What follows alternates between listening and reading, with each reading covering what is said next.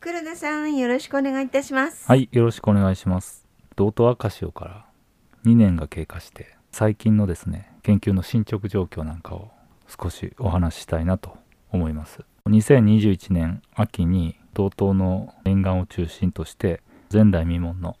大規模な赤潮が発生しました。はいでそれでまあウニを中心とした漁業被害が発生して現在は90億円以上の被害があったと見積もられてますはいその時のですね赤潮の優先種がカレニアセリフォルミスと言いましてこのカレニアセリフォルミスの赤潮が発生したのはその2021年秋の同等が日本で初めてだったと、カレニアセリフォルミス前にもねちょっとお話ししていただいてそうですねすごい形がたくさんあるはい七変化すると七変化どころじゃないですよねそうです本当に透明細胞って言って、ええスケルトンみたいな形になっえてで本当水と同化するようなそんなあの形態もあったりしてそうなんですよもうだから同じ種類なのこれっていうぐらい違うそうです見た目ねがね今日はですね当時の赤潮から2年経過して徐々にですねその赤潮を研究する人もですね 少なくなってるんですけど私のグループではまだしつこく当時の状況をですね整理するということをまだ行ってましてええ将来起こりうるかもしれない赤潮に対応しようということで、まあ、研究のアイデアを今蓄積し続けているという状況です。だってねいつ起こるか分かりませんからね本当にそうですね同等での一例のみの研究になるんですけど世界の海でもですねそうですよねはい同様の被害が今後想定されると、うんうん、だからまあどこかの国の誰かのために役立つんじゃないかという、まあ、そういう視点で研究を進めていると今年10月にですね一つ私の研究グループから出した論文が学術誌に掲載されたので、まあ、その概要を説明したいと思います、お願いしますこの研究はですねあの私のグループの谷内さんという植物プランクトンを専門とする女性の研究者が主体的に取り組んでくれまして、ええまあ、私はこの研究の方向性を整理したりですね、まあ、論文化するサポートをする役割で参加しました今後ですねこの研究なんですけどおそらくもう同等赤潮の教科書になるようなああはいそんな研究だと考えていますもう多方面にわたっていはいろんな細かいことをデータとか集めてらっしゃるってことですね。そうですね、はいこの研究なんですけど実はあの2015年の10月に開始した道東大陸棚域の調査船による観測データこれに基づいて研究を行いましたあそうなんですか。はいこれ赤潮が起こる6年前にですよね。はい、始めた調査でですねもともとは赤潮のために設計して始めた調査ではなくてですねええ道東大陸棚域の沿岸漁業と海の環境との関係を調べるという目的で歯舞沖から白糠沖に L ラインという7本の定線定まった線ええを設定しまして大陸棚域の高密度な海洋調査をまあ実施してきました。ええ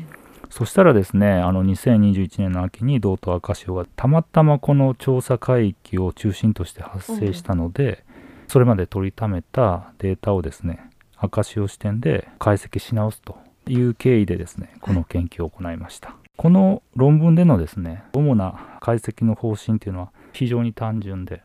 2015年から2020年10月の状態と赤潮が発生した2021年10月の状態を比較してその年の統計的に優位な差があるかどうかと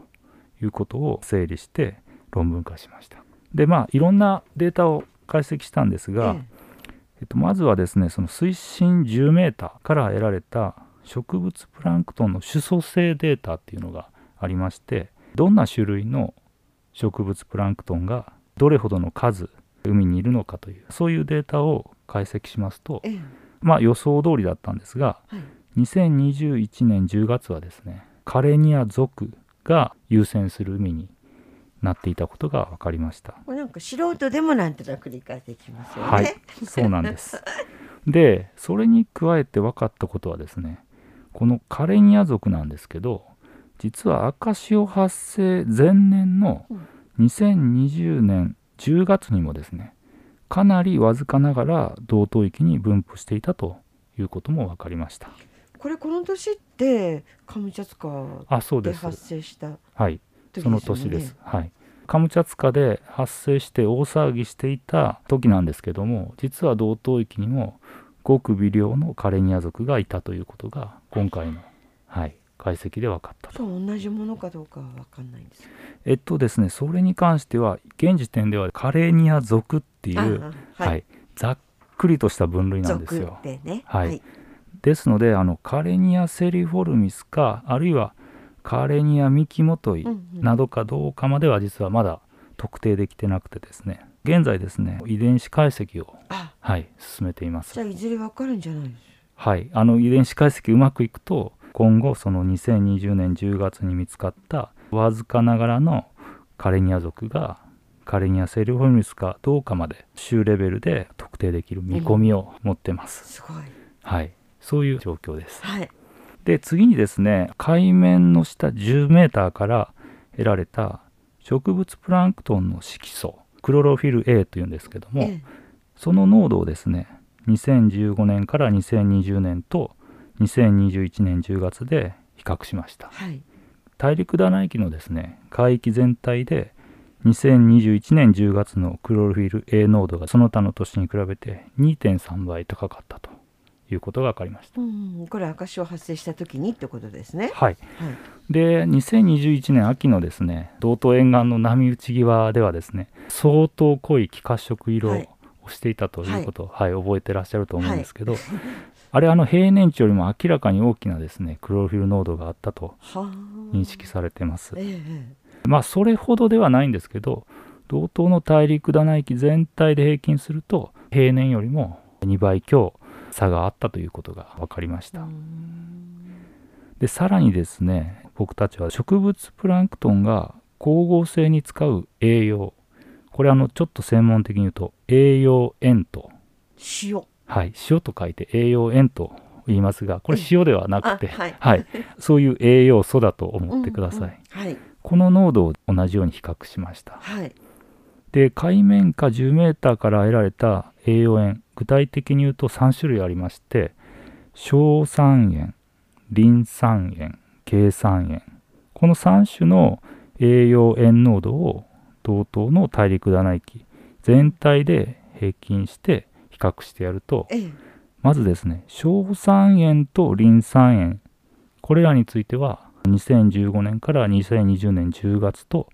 2021年の間には有意な差がありませんでした、はいでこの硝酸塩とリン酸塩って大体どの植物プランクトンも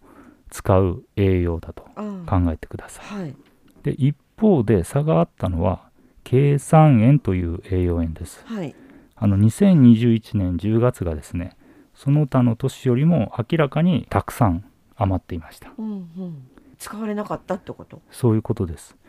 でどういうことかというとカレニア族は渦弁毛藻という種類の植物プランクトンです、こう尻尾ついてるようなねそうですねはいで通常年の秋の道東沿岸では珪藻という別の種類の植物プランクトンが優先しますはいでこの珪藻なんですけどガラス質の殻を持った植物プランクトンでそのガラス質の殻を作るために珪酸塩という栄養塩が必要になりますあでしかし、ええはい、2021年10月はこの珪酸塩が余ってましたあうんということは珪酸塩を使う珪藻が劇的に減っていたということが原因になります珪藻が減っちゃったはいえ珪藻も種類たくさんありますよねありますどれだけ珪藻が減ってたのかということなんですけど、はい結構雑な言い方しますとえいろんな種類がいます、で通常よりも2桁少なかったことが分かってます二桁だったら結構結構すごいでですすよねはい、例えで言いますとええ通常であれば1ミリリットルの海水に1万細胞ぐらいいるある種の珪藻がいたとしますはいそうすると2021年10月はですねそれよりも2桁小さい100細胞程度しかいなかったということになります。あそれは大きいですねはい、 1万か100かという違いなんで、ええはい、これはもう劇的に減少でしていすると、ね。はい、いうことになります。はい。でその分が計算円として余ってたとうん。いう理解になります。あ、そういうことね。はい、でさらにこっからちょっとマニアックです。はい。ピコ植物プランクトンという可愛い名前ですけど。はいおおよそ2マイクロメートルよりも小さなマイクロメートルっていうのはミリメートルの1000分の1です。もう想像できなくなってきました。はい、簡単に言うと非常に小型の植物プランクトン、はい軽装よりちっちゃいってこと。軽装は10マイクロよりも大きなあ、そっか。ものがほとんどなのであこじゃのあ、全然ちっちゃいです。はい、非常に小さいです、ねはいこの非常に小さな小型の植物プランクトンも2020年10月と2021年10月で比較すると2021年10月には半分程度まで減っていたということが分かりました軽装も減って、ピコ植物プランクトンも減ったと。はいその通りです要するに本来同等海域は軽層の海うん。なんですが2021年はこのカレニアの海に変わってしまって、さらにその非常に小型の植物プランクトンピコ植物プランクトンにまで影響が及んでいたとうんいうことになります、はい。さらにですね詳しくデータを解析するとここからがちょっと複雑なんですあがはい。 2021年10月はですね海域によっては硝酸塩やリン酸塩いわゆる植物プランクトンの栄養が完全になくなっていないにもかかわらずですね珪藻やピコ植物プランクトンの数が少ないということが分かりました、どういうことですか。えっと、栄養がある程度余っているので本来であれば珪藻やピコ植物プランクトンが増えていいはずなのに実際には増えれないとああ。そんな可能性があることが分かりましたこれどうして。はい、きちんとした答えはまだ持ってないんですがええ。 2つ仮説の段階で可能性を持ってますはい。 1つはですねカレニア族がピコ植物プランクトンを食べてるんじゃないかという可能性です、餌になってるかもしれないってこと。はい、カレニア族は植物プランクトンなんですがちょっと複雑な専門用語で言うと混合栄養って言ってですねええ。光合成もするけど動物プランクトンのように小型の植物プランクトンを食べる可能性があると。あーはい。でカレニアセリフォルミスについてはまだ他の植物プランクトンを食べるかどうかまだ賛否両論があるんですがはあ。この可能性がまず捨てきれないんじゃないかとへえ。考えています。これまだわかんないんですね。はい、はい。でもう一つの可能性なんですが繰り返すと栄養塩がある程度余っているのに珪藻やピコ植物プランクトンが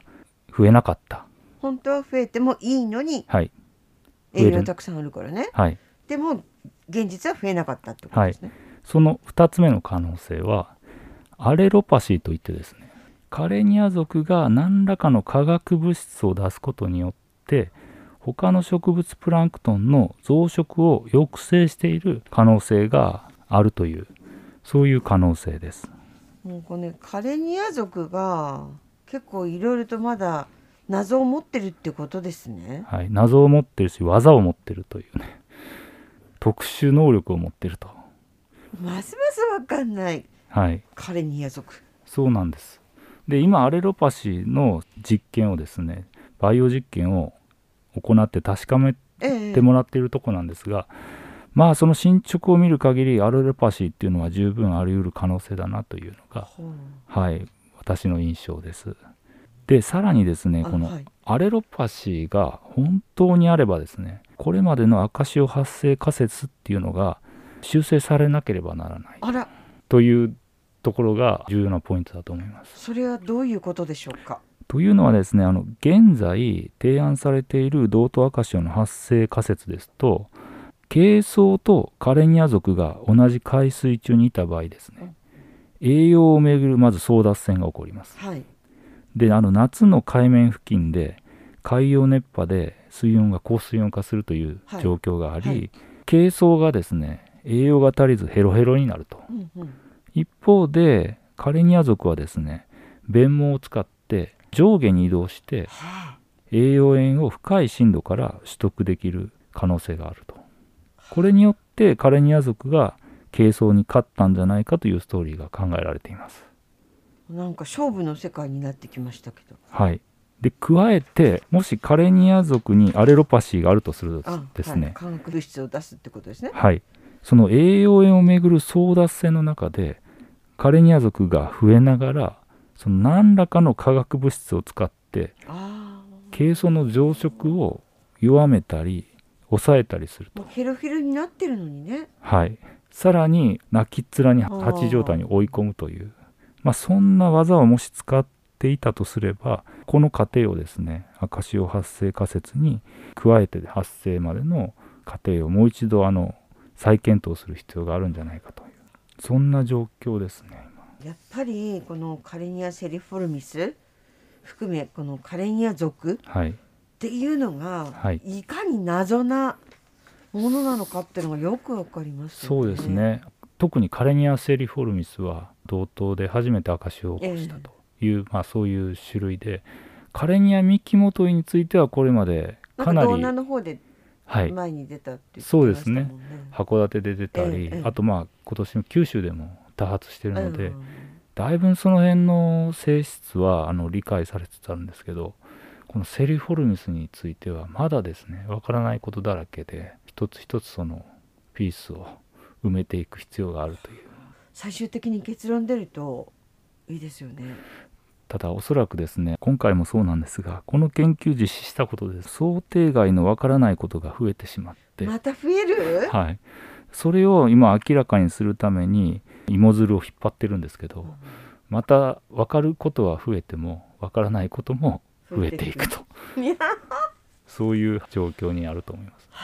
またこれあの赤潮の件はい、さらに進展しましたら、はい、より複雑になるような気がしますがはい、また教えてくださいはい、黒田さんありがとうございました、はい、ありがとうございました。